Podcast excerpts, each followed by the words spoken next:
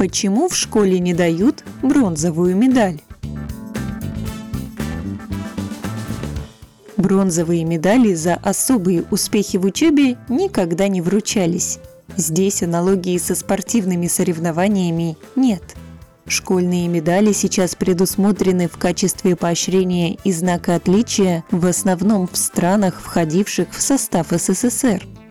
Впервые награды ввели в 1945 году. Они представляли собой круг диаметром 32 миллиметра штамповались медали в разных вариантах для каждой из союзных республик. Надпись «За отличные успехи и примерное поведение» также исполнялась на национальных языках союзных республик.